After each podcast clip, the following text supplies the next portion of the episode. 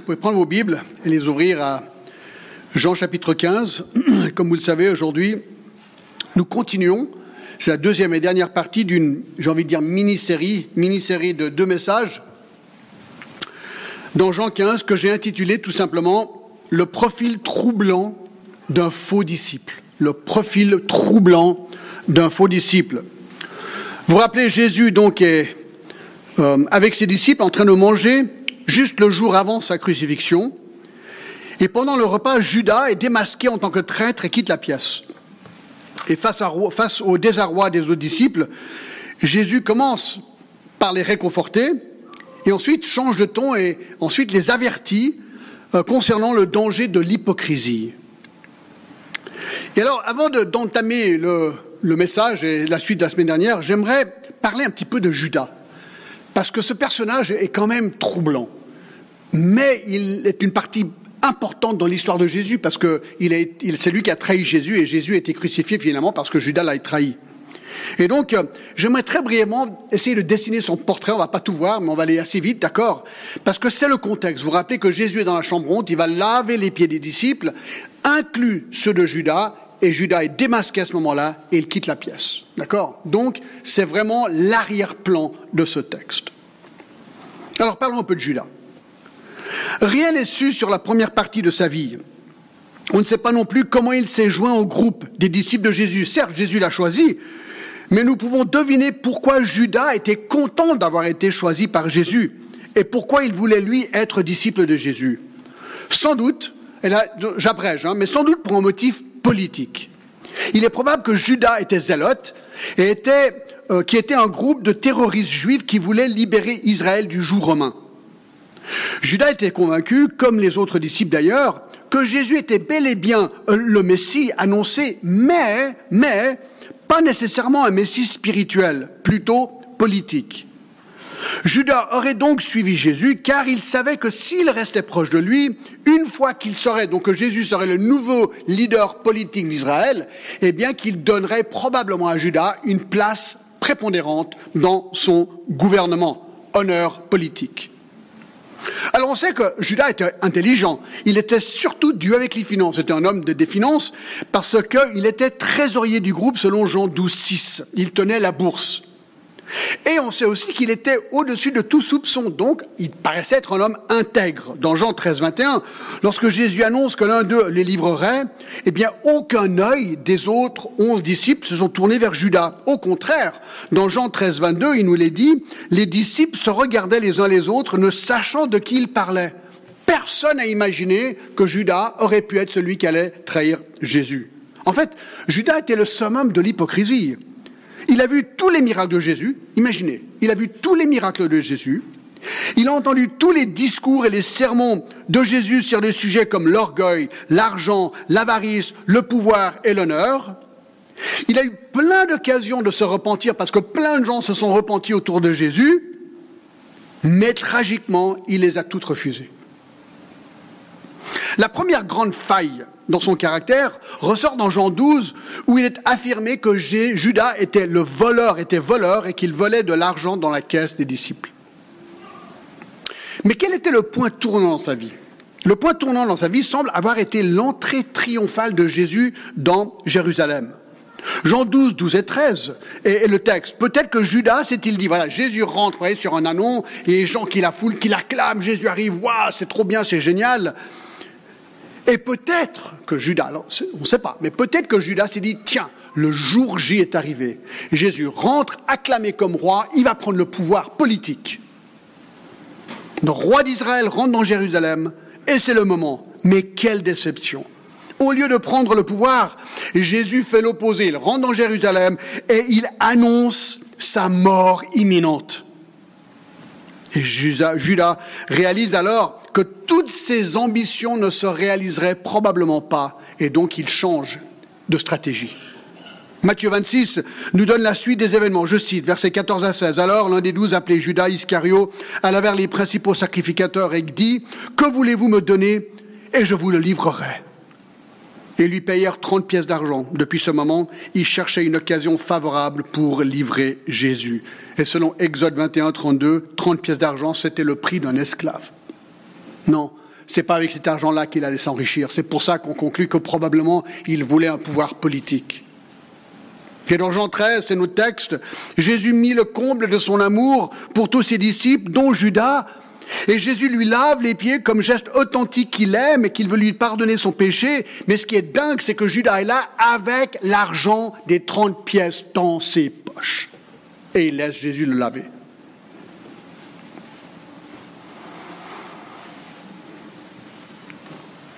Et là, Jean 13, 2, ce sont des versets tellement troublants. Pendant le souper, alors que le diable avait déjà mis dans le cœur de Judas Iscario, fils de Simon, le dessein de le livrer. Là, on voit qu'il se lâche de plus en plus à Satan. Il est sous l'influence de Satan. Et lors du repas, Jésus offre à Judas, dans un dernier geste d'amitié, un bout de pain trempé dans la sauve. Mais là, il est démasqué. Nous lisons dans Jean 13, 27, Ah, Satan entra dans Judas. Judas ayant pris le morceau ça hâta de sortir, il était nuit. Le douzième disciple de Jésus-Christ devient à cet instant littéralement possédé par Satan. Et il résiste à la dernière offre par le Fils de Dieu au salut. Et à partir de cet instant, le jour de salut passe pour Judas. Il est possédé par Satan. Le texte le dit clairement.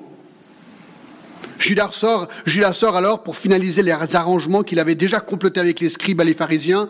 Matthieu 26, 48 nous dit, celui qui le livrait leur avait donné ce signe, celui que je baiserai, c'est lui, saisissez-le. Entre-temps, Jésus et ses disciples se rendent au jardin des Oliviers dans Jean 18, nous dit Judas, donc, ayant pris la corde, et des huissiers euh, qu'envoyèrent les principaux sacrificateurs et les pharisiens, vint là, avec des lanternes, des flambeaux et des armes, dans le jardin des Oliviers, où se trouvait Jésus. Vous vous rappelez que Pierre sort son épée, il essaie de le défendre, et il coupe l'oreille de Malchus. Mais Jésus est quand même capturé et emporté pour se faire juger et crucifié. Alors c'est intéressant, Matthieu 27 nous dit, qu'une fois que Judas voit cette scène, Jésus, Jésus, est livré. Matthieu 27 nous dit que, je cite, il fut pris de remords. Judas fut pris de remords et rapporta les trente pièces d'argent aux principaux sacrificateurs et aux anciens en disant, j'ai péché en livrant le sang innocent. Alors c'est important de savoir ce qu'il est en train de dire et pas dire ici. Le mot remords veut dire regretter, mais le mot remords ne veut pas dire repentir, c'est très différent. Dans 2 Corinthiens 7, 10, il est dit, en effet, la tristesse selon Dieu produit une repentance à salut dont on ne se repent jamais, tandis que la tristesse du monde produit la mort. C'est très différent, la repentance et la tristesse. Acte 20, 21. L'authentique conversion est définie comme ceci. La repentance envers Dieu et la foi en notre Seigneur Jésus-Christ. Oui, Judas a regretté ce qu'il a fait. Il a réalisé, waouh, qu'est-ce que je viens de faire? Je viens de passer trois ans avec cet homme, il ne mérite pas ça. Mais Judas ne s'est jamais tourné vers Dieu pour le pardon de son mal. Écoutez très bien ce que je vais dire. S'il ne s'était pas suicidé, vous savez ce qu'il aurait pu faire? Il aurait pu aller à la croix où Jésus était cloué et lui demander pardon, là, à la croix, exactement comme un des brigands l'a fait et à qui Jésus a dit, aujourd'hui tu seras avec moi dans le paradis. Judas aurait pu faire ça, mais il ne l'a pas fait. Il ne l'a pas fait. Le texte nous dit dans Matthieu 27, 5, Judas jetait les pièces d'argent dans le temple, s'en retira et alla se pendre. Et acte 1 nous décrit en détail les circonstances de son suicide.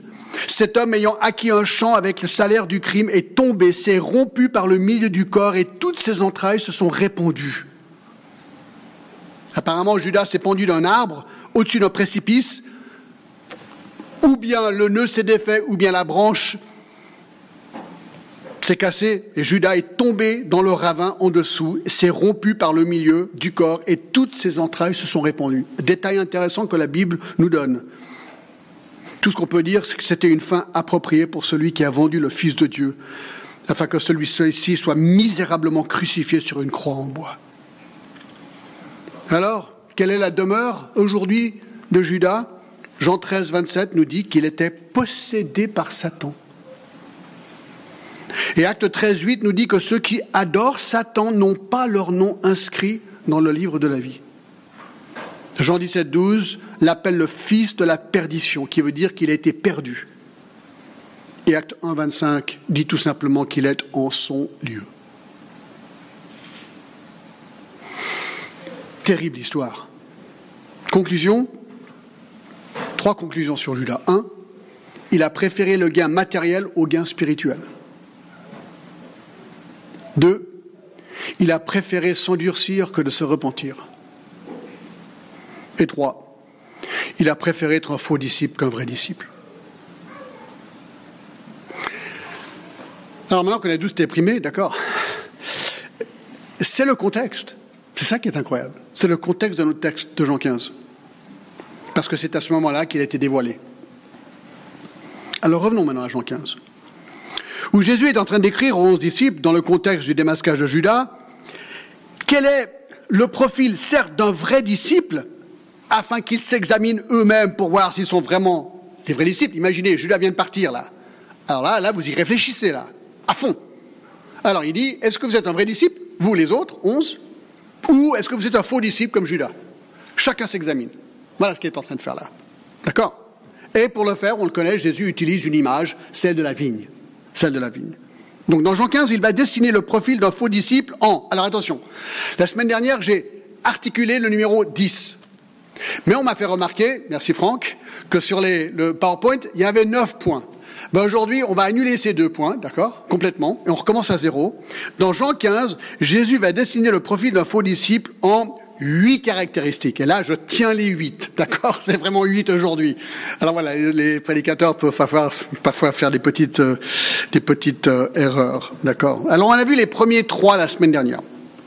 La première caractéristique d'un faux disciple, c'est qu'il refuse d'être émondé. Hein? Jésus dit, je suis le vrai cep, mon père est le vigneron, verset 1, verset 2, tout sarment qui est en moi et qui ne porte pas de fruit le retranche, et tout sarment qui porte du fruit l'émonde afin qu'il porte encore du fruit. Déjà vous êtes purs à cause de la parole que je vous ai annoncée. Alors la métaphore, on l'a vu, hein, c'est une vigne, lui-même est le cep, le tronc central d'une vigne, et le père est le vigneron.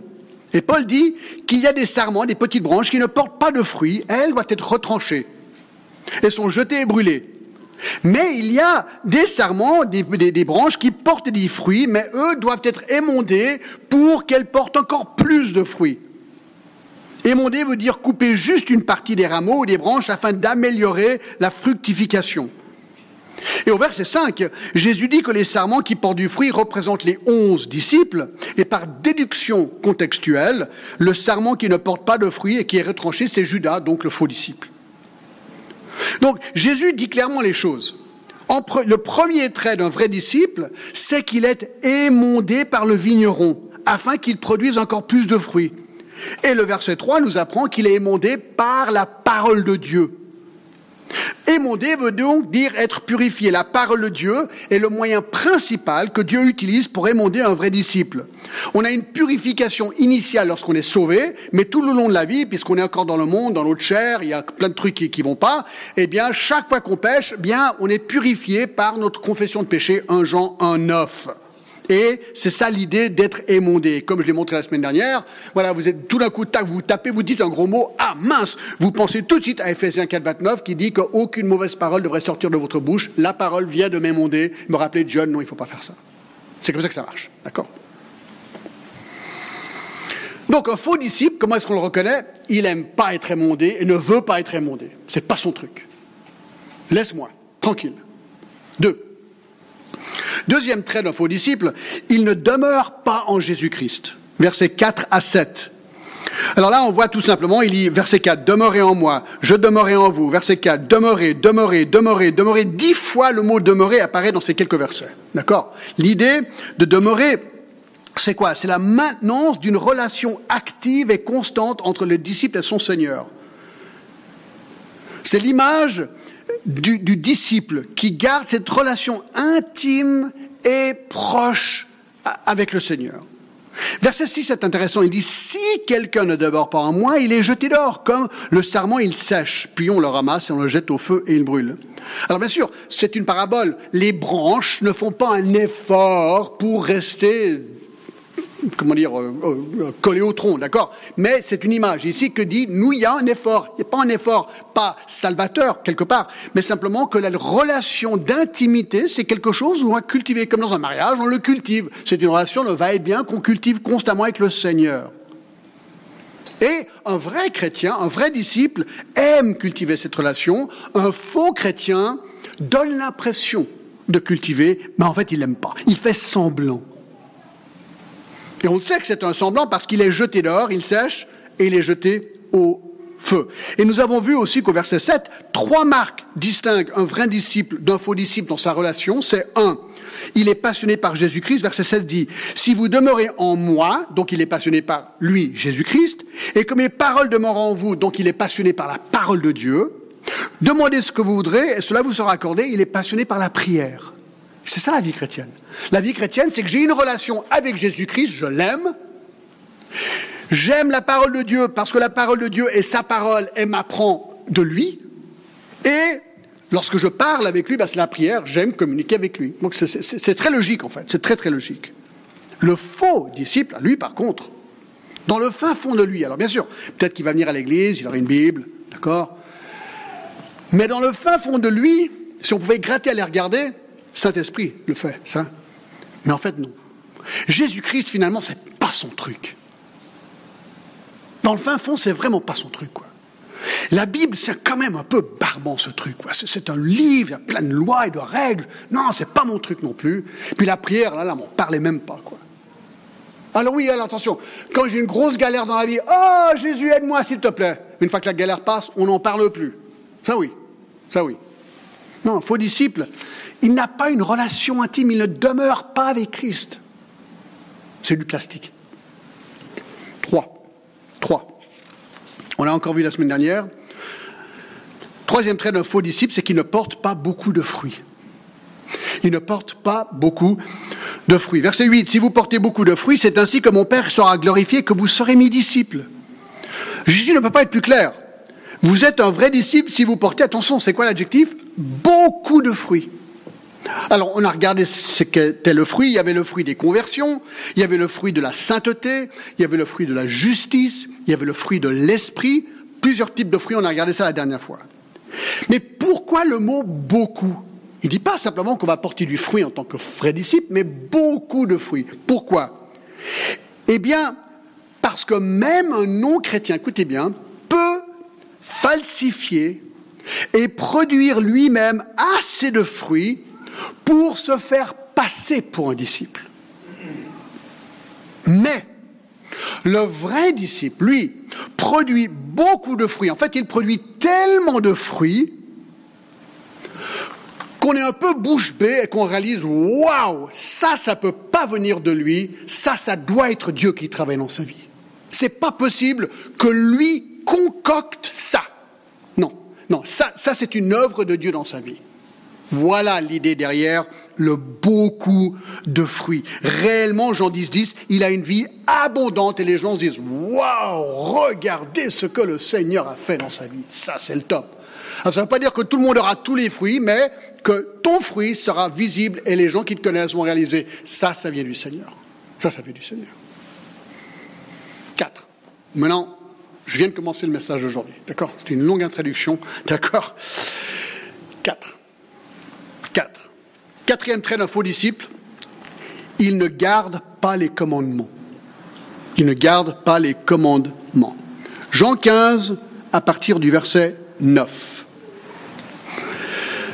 Comme le Père m'a aimé, je vous ai aussi aimé, demeurez dans mon amour. Si vous gardez mes commandements, vous demeurerez dans mon amour, de même que j'ai gardé les commandements de mon Père et que je demeure dans son amour.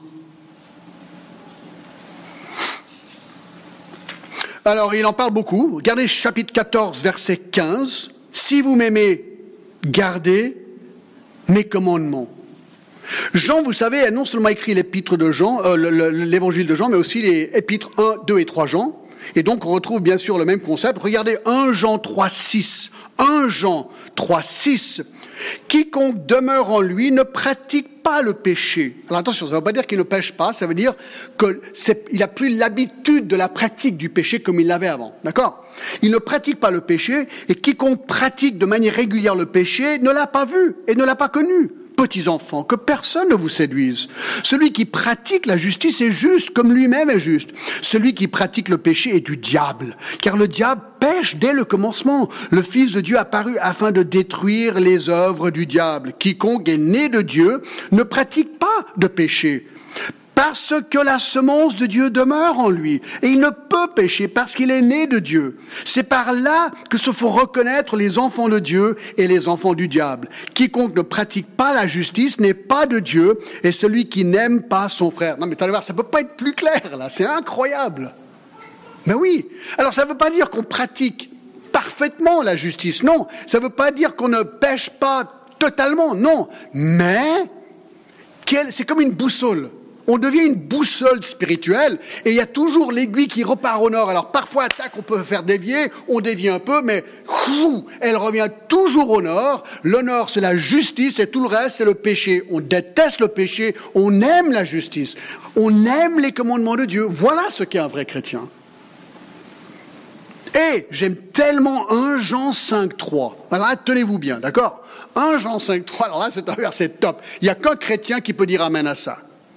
Car l'amour de Dieu consiste à garder ses commandements, mais regardez la suite, et ses commandements ne sont pas pénibles. Le chrétien, il regarde les commandements de Dieu et il se dit, génial, wow, c'est un peu compliqué, je ne sais pas si je vais arriver, mais j'aime les commandements de Dieu, et ils ne sont pas pénibles.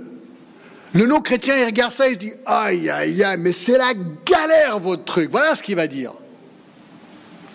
La perspective est complètement différente. Pourquoi? Parce que nous avons la semence de Dieu en nous, nous dit ce texte.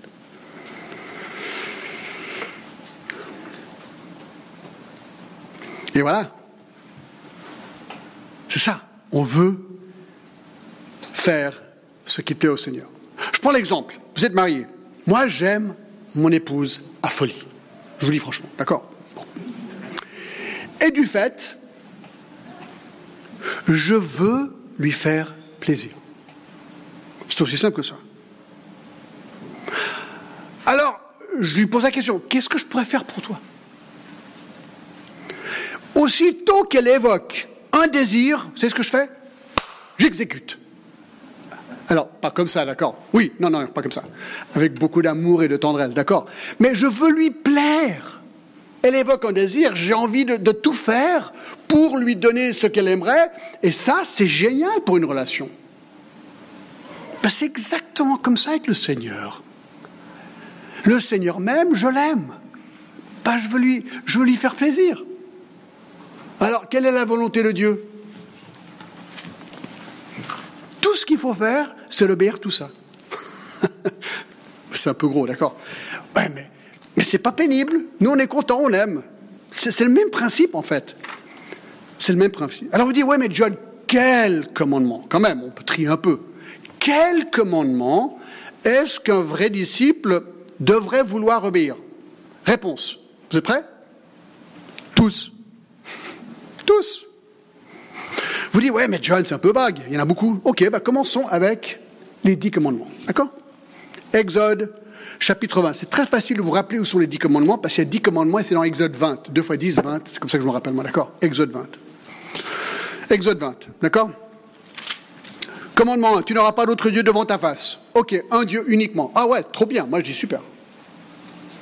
Pas d'image taillée, pas d'idole. Ouais, pas de problème, d'accord? Moi j'ai pas de statue chez moi de Jésus, je ne me prospère pas devant Jésus ou d'autres idoles. Ok. 3. Tu ne prendras pas le nom de l'Éternel ton Dieu en vain. Tu ne jures pas au nom de Dieu. Ça, ça m'a pris beaucoup, beaucoup de temps à lutter contre ça. Parce que moi, je jurais beaucoup. Je disais, ah, vous savez, comme on entend souvent. Ça, c'était dur. Mais ça, j'ai du plaisir à ne plus le dire, ça. 4. Souviens-toi du jour du repos. J'aime venir au culte. Moi, je connais un homme, enfin, j'ai entendu parler d'un homme extrêmement richissime dans le monde, un des plus riches du monde. Il a dit, venir au culte, c'est une perte de temps. Mais alors là, il a totalement tort, le gars, franchement. Non, c'est génial de venir au culte. Moi, j'aime. C'est mon rendez-vous préféré de toute la semaine. 5, euh, verset 12, honore ton père et ta mère. Même s'ils ne sont pas chrétiens, tu devrais aimer et vouloir honorer tes parents. Bien sûr, vouloir peut-être les voir venir au Seigneur. Tu ne tueras point. Bon, ça c'est facile. Hein. Tout le monde dit ouais, bon, alors si, j'ai tué personne, j'irai au ciel. Non, c'est pas aussi simple que ça, d'accord On a tous le désir de tuer quelqu'un parce qu'on a des gens peut-être qu'on n'aime pas. Et Jésus a dit si tu es dans ton cœur, tu as déjà tué. Ça simplement, tu n'as pas tiré la gâchette. Mais voilà, un chrétien veut pardonner en fait. Il veut pas tuer. Il veut pas avoir des ennemis. Un chrétien va tout faire pour cultiver des amitiés. Ça, tu ne commettras pas d'adultère pureté sexuelle, que tu sois célibataire, tu attends le mariage. Si tu es marié, tu restes dans ton mariage. Point Et, tu aimes la personne que Dieu t'a donnée. L'adultère ne devient pas une, option. Tu ne déroberas point, je ne vole pas d'autre. Ni au travail, ni en, comme on peut imaginer qu'on pourrait voler des gens. Tu ne porteras point de faux témoignages, verset 16. Donc je ne dirai pas des mensonges. Et 10, je ne convoiterai pas ça veut dire que je suis satisfait avec mon lot dans la vie. Vous savez, le chrétien, il, dit, il entend ça, il dit, génial. Ouais, c'est vraiment ce que je veux. Le non-chrétien, il dit, oh là là là là, c'est que des règles, votre truc. Non, c'est pas des règles. Oui, alors bien sûr, c'est des règles parce que ça représente la justice de Dieu, mais nous, on aime ça. Pourquoi? Parce qu'on est né de nouveau. Vous dites, mais il n'y a rien dans le Nouveau Testament Bah ouais, regardez voir, Ephésiens 4. Ephésiens 4. Oh, voilà, Ephésiens 4, à partir du verset 24, revêtez l'homme nouveau, nous qui sommes chrétiens. Verset 26, non, voilà, regardez, verset 25, c'est pourquoi renoncer au mensonge. Le chrétien dit Amen. Non, je ne vais pas mentir, moi je dis la vérité. Verset 26, si vous mettez en colère, ne péchez point, le soleil, ne laissez pas le soleil couvrir votre colère. Donc, tu règles tes problèmes avant le coucher du soleil. Ça, c'est le but. Sinon, tu donnes accès au diable. Verset 27. Si tu es voleur, moi j'ai connu quelqu'un qui s'est converti et cette personne collectionnait des statues volées. Tout le monde a son truc dans la vie, d'accord? Elle, c'était des statues.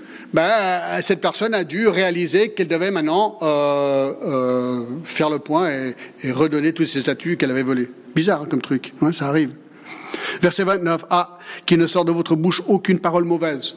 Seigneur, tu comprends pas, c'est dur. Oui, c'est dur, mais j'aime ne pas laisser des mauvaises paroles sortir de ma bouche. Le chrétien, le non-chrétien, lui s'en fiche. Et ça continue. Verset 31. L'amertume, l'animosité, la colère, la clameur, la calomnie, euh, le pardon. Verset 32. Soyez bons les uns vers d'autres. Vous pardonnant réciproquement comme Dieu vous a pardonné. Enfin bref, il y a tellement de ces commandements alors pour le chrétien, il dit Amen, plus, amène-les, parce que je veux être plus comme Christ. Le non-chrétien dit Non, s'il te plaît, ne me donne plus de commandements, je les déteste. Alors ça peut être bien, parce que ça peut les briser et leur montrer qu'ils ont besoin de Christ, ça c'est sûr.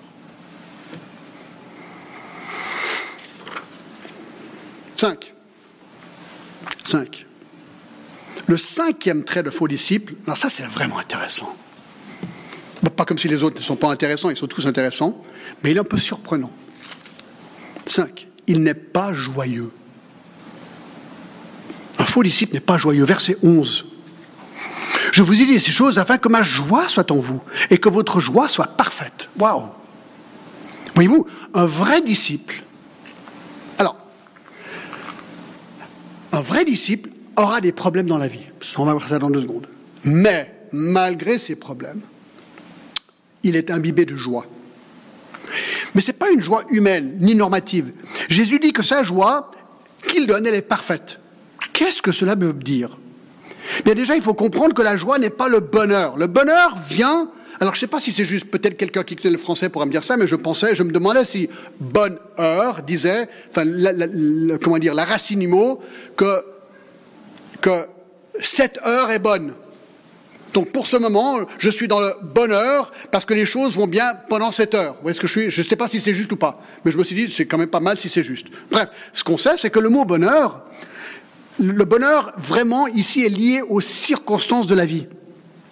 Toute personne qui a des bonnes conditions de vie, argent, santé, jeunesse, beauté, éducation, bref, toutes les choses que le monde valorise aujourd'hui, a un certain bonheur, on peut dire. La vie est plus facile, c'est vrai. Elle peut profiter de, des bonnes choses de la vie, c'est vrai. Hier soir, on a vu très brièvement un, documentaire sur un monstre yacht qui était euh, à, l'île de Saint-Thomas, hein, dans les Caraïbes, avec une eau parfaite, des poissons parfaits, le temps parfait, le bateau parfait, tout était parfait. Et moi, je me suis dit, honnêtement, dans ce moment, je me suis dit, moi, je me verrais bien sur ce bateau. Ah ouais, franchement. Hein?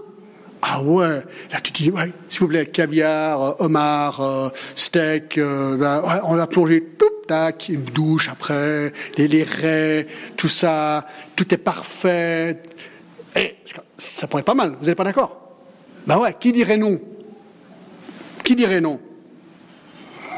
Alors, ça c'est un petit peu le bonheur, c'est-à-dire qu'il y a des gens qui, ont, qui peuvent plus profiter que d'autres, ça on est d'accord. Mais, mais, ils sont quand même des circonstances négatives, ces gens. Je vous donne un exemple. Bill et Melinda Gates ont annoncé leur divorce. Un des, hommes les plus riches du monde. Je vous parie que cela a été l'aboutissement d'années de conflits, de luttes, de troubles et de bagarres. Oui, Bill Gates vaut des milliards il a certainement un bonheur humain qui lui permettrait de faire, qui lui permet de faire des choses que la plupart des gens ne pourront jamais faire. Et pourtant, son mariage est tombé en ruine. Et je peux vous garantir que son bonheur a été sérieusement émoussé. Tout le monde a des épreuves. Tout le monde a des épreuves. Le bonheur humain est très fragile. Jésus ici, c'est là où ça, devient comme une perle sur un fond noir. Ici, Jésus dit, mais qu'est-ce qu'il dit là? Il dit, je vous dis, Jésus, j'avais que ma joie soit en vous et que votre joie soit parfaite. Mais c'est une joie qui n'a rien à voir avec les circonstances ici, rien. C'est quelque chose d'unique et qui est donné qu'aux chrétiens parce que cette joie est liée à la personne même de Jésus-Christ. Et la semence qui est en nous, le pardon de notre péché offert par Christ. Et c'est pour ça qu'il y a tellement de versets dans la Bible par rapport à cette joie. Par exemple, le psaume 16, le psaume 16, 11 nous dit quoi? Tu me feras connaître le sentier de la vie, par la Dieu. Tu, il y a d'abondantes joies devant ta face, des délices éternelles à ta droite. Waouh, il est déjà en train de regarder à l'avenir. Il est déjà joyeux parce qu'il sait que là-bas, là-haut, ce sera une joie absolument parfaite et parfaite. Dans Acte 16, comment est-ce qu'on explique, c'est l'exemple qu'on utilise toujours, comment est-ce qu'on explique, que Paul est en prison? Et il chante C'est quand même pas très naturel ça. C'est parce qu'il se faisait persécuter au nom de Jésus-Christ. Et donc c'est Jésus-Christ qui lui a donné la joie. Romains 14, 17, très beau verset, car le royaume de Dieu, ce n'est pas manger et boire, voilà le monde, mais la justice, la paix et la joie par le Saint-Esprit. Waouh, donc on peut être dans le monde, galérer, mais dans la joie avec le Seigneur. Bien sûr, Philippiens 4, ça on connaît très bien ce verset, ne vous inquiétez de rien, mais en toute chose faites connaître vos besoins, etc. Et verset 7, et la paix de Dieu qui surpasse toute intelligence gardera vos cœurs et vos pensées en qui? En Jésus-Christ. Peut-être un dernier verset dans 1 Pierre 1, 8, très intéressant. 1 Pierre 1, 8 nous dit, euh, vous l'aimez sans l'avoir vu, vous croyez en lui sans le voir, encore vous réjouissant d'une joie ineffable et glorieuse, parce que vous obtiendrez la sagesse de vos âmes pour prix de votre foi. Waouh On est tellement privilégiés finalement, d'accord? Et en plus, dans 1 Thessaloniciens 5,16, la joie c'est un commandement. C'est quand même marrant, hein, je trouve. C'est vraiment marrant ça. 1 Thessaloniciens 5,16, écoutez, c'est un commandement. Il dit quoi? Soyez toujours joyeux. Imaginez, vous avez vos enfants, ils chamaillent. D'accord? Vous dites stop, soyez joyeux. Ça marche ou marche pas? Ben, Ça devrait marcher en fait. C'est exactement ce que Dieu nous dit. Quand on se chamaille, arrêtez les gars, soyez joyeux. Ah oui, excuse-moi, d'accord. C'est comme ça que ça devrait. Voilà, ça, ça devrait être comme ça en fait. C'est un ordre. C'est un ordre. Vous voyez, un faux disciple ne peut pas concocter cette joie. C'est pas possible. Non, parce qu'il est porté par son propre péché, il est amer, il est critique, il ne supportera pas bien longtemps même d'être dans la présence de gens comme ça. Quand vous êtes joyeux dans le Seigneur, les gens ils sont irrités, ils se disent non mais t'es quoi, t'es un, fanatique religieux ou quelque chose, t'es un illuminé, toujours dans la joie? Bah, tu dis bah oui, oui parce que j'ai la joie de Jésus-Christ. Ouais mais là t'es vraiment, tu déconnectes. Non, non c'est vraiment vrai. Et ils comprennent pas. Un faux disciple, il a de la peine, quoi. Il a de la peine. Alors comment est-ce que Judas a duré pendant ces trois ans avec Jésus et les onze disciples, lui, il était fort. Lui, franchement, il était fort. Donc voilà, nous devons nous poser la question, est-ce que j'ai une joie authentique du Seigneur? Ça ne veut pas dire qu'on doit être extraverti, mais est-ce que je suis posé dans une joie malgré mes épreuves? Hein? Jacques 1. 1. Est-ce que je peux considérer même mes épreuves un sujet de joie? 6. 6. Regardez. Sixième trait d'un faux disciple, il n'aime pas.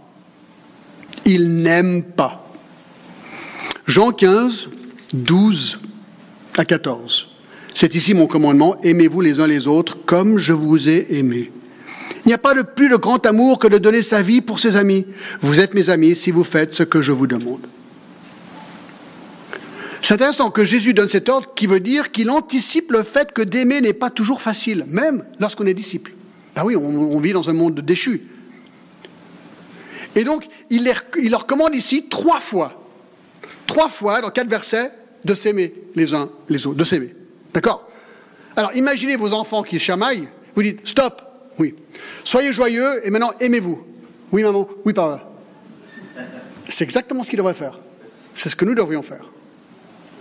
Oui, Dieu. Oui, Dieu. Alors là, Jean, dans son épître, il va beaucoup plus loin dans sa réflexion sur ce point. 1 Jean 2, 9. 1 Jean 2, 9. Celui qui prétend être dans la lumière et qui est son frère est encore dans les ténèbres.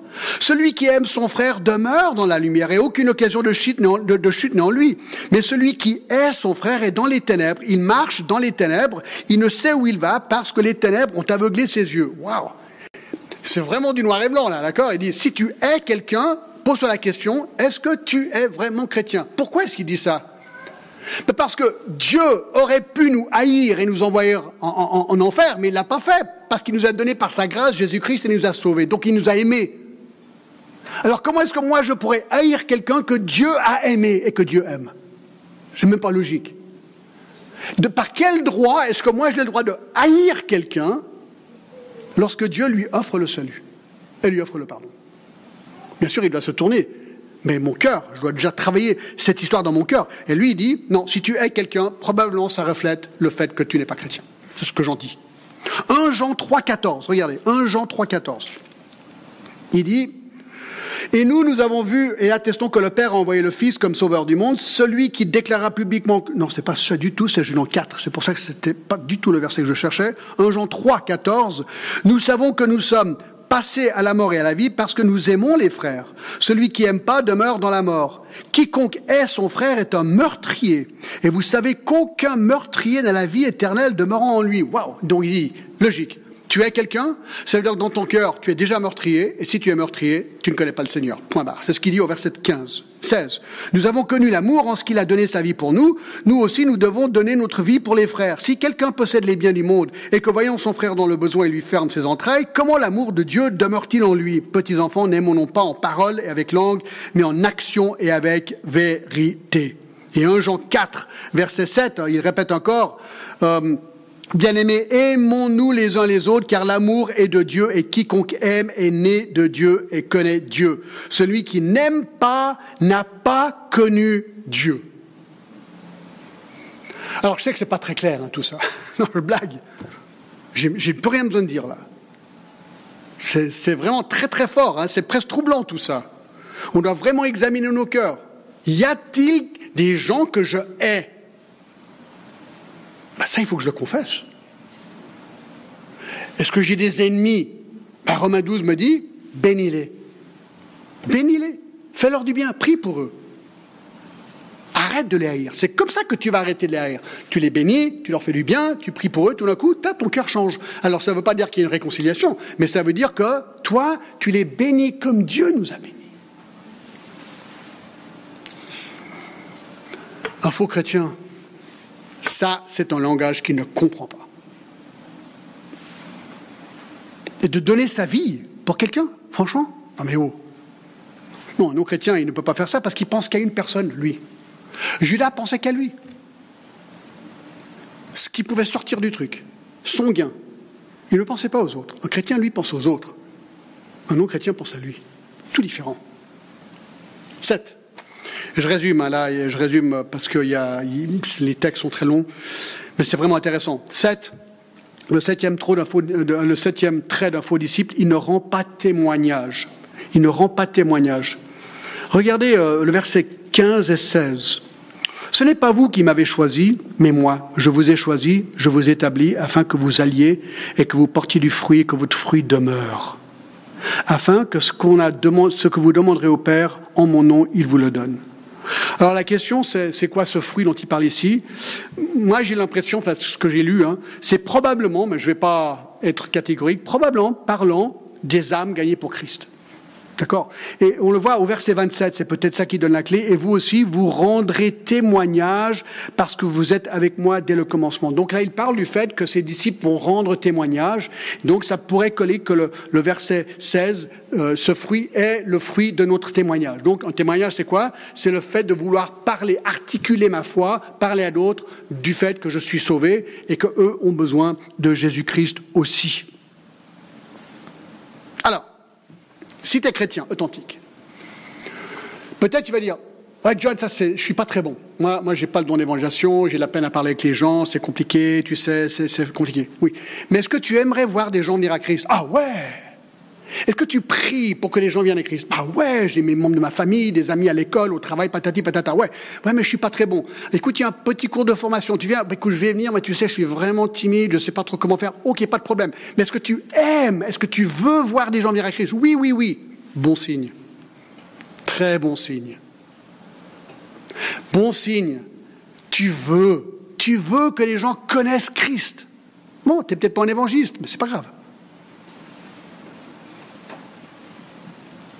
Un faux disciple. Est-ce que lui va aimer le témoignage? Est-ce que lui va aider rendre témoignage? Ben, Bien sûr que non. Pourquoi pas? Premièrement, il n'y croit pas. Fondamentalement, il ne croit pas que Jésus est le Sauveur et qu'il peut vraiment pardonner les péchés. Il ne, pense, il ne croit pas. Il peut le dire, mais il ne croit pas. Deux, ça, c'est le plus grand truc. Il a peur d'être rejeté.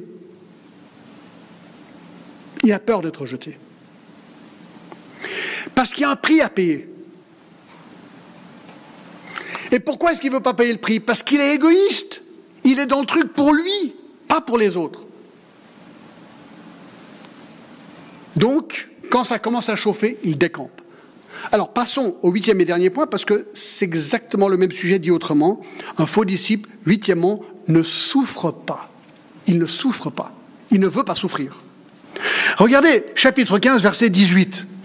Alors, du verset 18 jusqu'au chapitre 16, verset 6, c'est le même thème. Résumé dans un verset au verset 18. Si le monde vous est, virgule, Sachez qu'il m'a haï avant vous.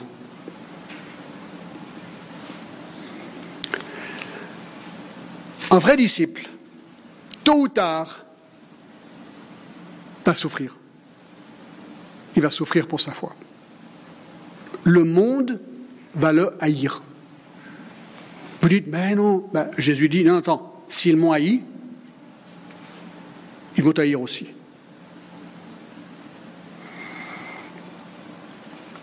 Verset 20. Souvenez-vous que la parole que je vous ai dite, le serviteur n'est pas plus grand que son maître. S'ils m'ont persécuté, quoi? Ils vous persécuteront aussi. S'ils gardent ma, ma parole, ils garderont la vôtre. Mais dans le thème de la persécution ici. Donc pourquoi est-ce que moi je serai épargné si mon maître n'a pas été épargné? Pourquoi est-ce que le monde m'aimerait si mon maître a été haï? La réponse, verset 21, mais ils ne feront toutes ces choses à cause de mon nom parce qu'ils ne connaissent pas celui qui m'a envoyé.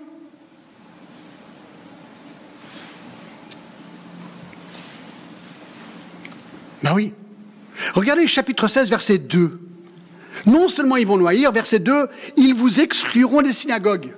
Alors nous, il n'y a pas des synagogues, mais vous savez quoi? Vous allez être exclus. Moi, je dis souvent aux gens, voilà, peut-être que des gens nous invitent, il y a un barbecue avec plein de non-chrétiens. Je peux casser l'ambiance en deux secondes, tellement facilement. Je leur dis, ben, quelqu'un me dit, John, tu fais quoi dans la vie? Je suis pasteur. Je viens de tuer, d'accord, l'après-midi, parce que maintenant les gens disent, ouh là là, qu'est-ce qu'on fait avec ça euh? Puis alors les gens ils commencent à dire, ils disent un gros mot, oh, excuse-moi. À moi, il me dit ça, mais pourquoi il me dit ça à moi? Je représente pour eux, mais même vous, si vous êtes dans une conversation avec des gens et tout d'un coup ils vous disent oui, euh, euh, Jean-Marc, vous n'êtes jamais là le dimanche matin, vous faites quoi? Je suis évangélique et je vais dans une église et on va louer Jésus-Christ. Là, vous venez de tuer la conversation aussi, ça c'est sûr. C'est très compliqué. Alors, vous êtes comme moi, on essaie de trouver des, des mâches. Oui, donc je suis historien. Je suis historien. J'enseigne l'histoire, d'accord? Donc ça, ça passe pendant environ trois minutes. Oui, mais dans quel contexte que vous utilisez l'histoire? Oui, euh, au Ramada. Ah bon? Tiens, il y a un centre d'histoire au Ramada. Tiens, je savais pas du tout, d'accord? Alors t'essayes, mais tout d'un coup, paf, et tu viens de tuer l'ambiance. C'est compliqué d'être chrétien. Vous n'êtes pas d'accord? Est-ce que je peux entendre un amen? Ouais. C'est marrant quand même, hein 2 Corinthiens 4. Alors, ouais, non, pourquoi Pourquoi Pourquoi est-ce que ça pose un tel problème, notre vie chrétienne Et pourquoi est-ce que ça crée la souffrance? Je résume dans un verset, c'est Jean 7, 7. Jean 7, 7. Jean 7, 7. Le monde ne peut voyer, moi il me hait parce que je rends de lui le témoignage que ses œuvres sont mauvaises. Le problème avec nous, mes amis, c'est qu'en tant que chrétien, tu es une lumière. Et en tant que représentant de Jésus-Christ, partout où tu vas, une fois qu'ils savent et voient ta vie, eh bien, ta vie est une lumière qui expose leurs péchés. Voilà le problème. Et les gens aiment leurs péchés. Et donc on devient comme des Jean-Baptiste. Jean-Baptiste est devenu la lumière pour Hérode et lui dire, Hérode, tu es dans le péché d'adultère. Hérode n'a pas aimé ce que Jean-Baptiste lui dit. Il a dit Jean-Baptiste, au revoir, schlac, schlac, terminé.